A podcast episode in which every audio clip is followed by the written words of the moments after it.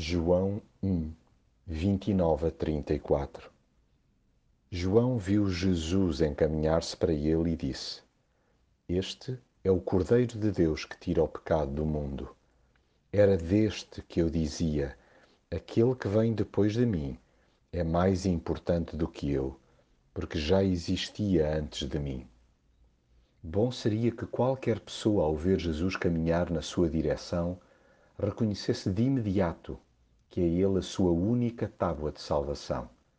Até porque não há outro que tire o pecado do mundo. Aliás, sempre houve no decorrer da história quem se apresentasse como Salvador da pátria, mas somente Jesus apareceu para pagar o preço cabal. Daí que lhe tenha sido atribuído o título de Cordeiro. Esta figura resume na perfeição o seu sacrifício em nosso favor.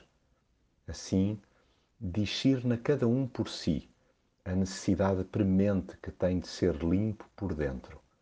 Só mesmo Jesus para pôr em ordem o caos interior da alma humana.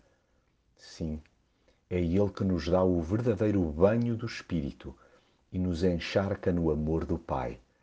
Juntemos, pois, a nossa voz à daqueles que ao longo dos séculos têm declarado: Eu vi e dou testemunho de que é este o Filho de Deus.